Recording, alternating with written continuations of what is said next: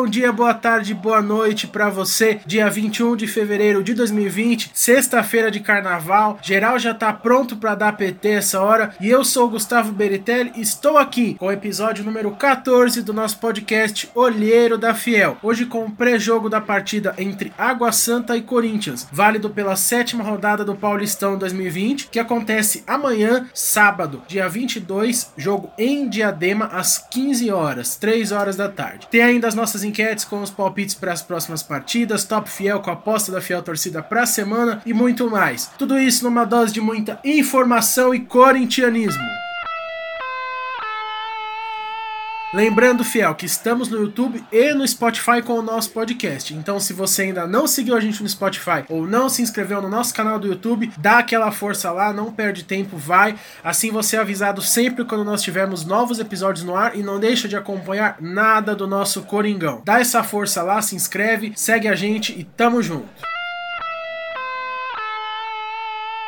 Depois do empate com o São Paulo na última semana, no último sábado, o Corinthians volta a campo neste sábado pela sétima rodada do Paulistão contra o Água Santa às 15 horas em Diadema, na Arena Inamar. O Corinthians, depois de quase 110 anos de história e tradição, vai jogar pela primeira vez em Diadema. Para quem não sabe, a Arena Inamar, estádio onde o Água Santa manda suas partidas, fica no município de Diadema, que fica bem próximo aqui da capital de São Paulo, perto ali de São Bernardo, Santo André e afins. Um fato curioso sobre o estádio e sobre a partida de amanhã é que ele não tem um bom sistema de iluminação segundo os padrões da Federação Paulista de Futebol e por isso o jogo vai ser disputado às 15 horas, porque o Água Santa não pode mandar jogos à noite lá. Senão o jogo podia ser em outro horário, mas então é por isso que o jogo do Coringão foi trazido para o período da tarde.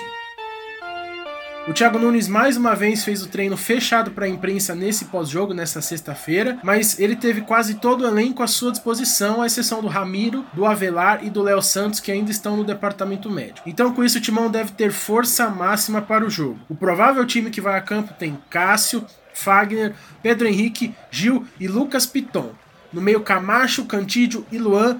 Mais à frente, provavelmente Pedrinho e Johnny Gonzalez ou Wagner Love e ainda mais à frente nosso centroavante Bocelli. O time do Corinthians teve uma semana bem tranquila, embora algumas polêmicas levantadas, né? E justamente uma coisa explica a outra. O Corinthians estava tão na sua, fazendo seus treinamentos lá, se preparando para a partida, faltou assunto para a mídia, começaram a plantar e a soltar umas coisas nos meios de comunicação para ter pauta, né? Afinal, o Corinthians não é grande, o Corinthians é gigante. Então, se você quer aparecer, você tem que falar do timão. Teve a polêmica aí da tal cartilha do Thiago Nunes, com as regras que disseram que ele pôs pro time e os jogadores não gostaram teve gente saindo, gente chegando no time, entre outras coisas, mas isso tudo de forma completa a gente deixa para o nosso podcast News Semanal que vai no ar agora no começo dessa próxima semana. Lá eu conto tudo para vocês sobre tudo isso que aconteceu. Hoje o foco é o jogo e nele o Corinthians deve ir bem. O Timão ocupa a segunda posição no grupo D desse Paulistão com oito pontos, sendo duas vitórias, dois empates e duas derrotas até aqui. E o Água Santa ocupa a terceira posição no grupo A com cinco pontos, sendo uma vitória, dois empates e três derrotas. Depois de uma semana toda de treinamento, de jogo só no último final de semana e assim tempo para recuperação física dos atletas também, espera-se um grande jogo do Timão. Vamos ver como vai se comportar o Coringão na partida.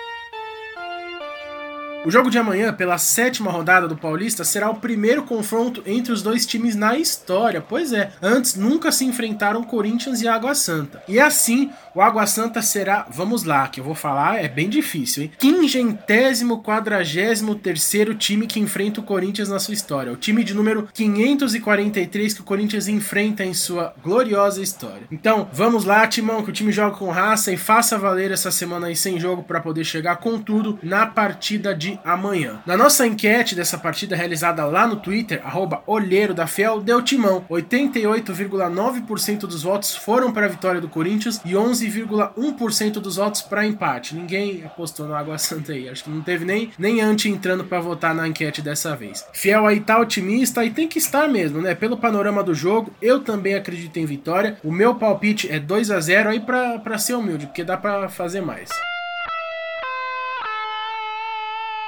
E é isso aí, fiel. Isso é tudo do Coringão pro jogo de amanhã, sábado, dia 22. E nós teremos em breve, logo após a partida, o podcast número 15 com o pós-jogo dessa rodada, trazendo todos os detalhes, tudo que rolou. Se Deus quiser, trazendo aí muitos gols do Timão, né? Assim esperamos. Também tem enquete rolando no Twitter com os palpites já pros próximos jogos, então não deixe de dar o seu apoio pro Timão, de votar lá no nosso palpitômetro. E tem o Top Fiel com a aposta da Fiel Torcida, o jogador que vai arrebentar nos próximos jogos da semana do Timão. Sigam então lá, arroba Olheiro da Fiel em todas as nossas redes sociais e participe. Facebook, Instagram e Twitter e o Spotify e o YouTube com o nosso podcast. Dá essa força lá pra gente.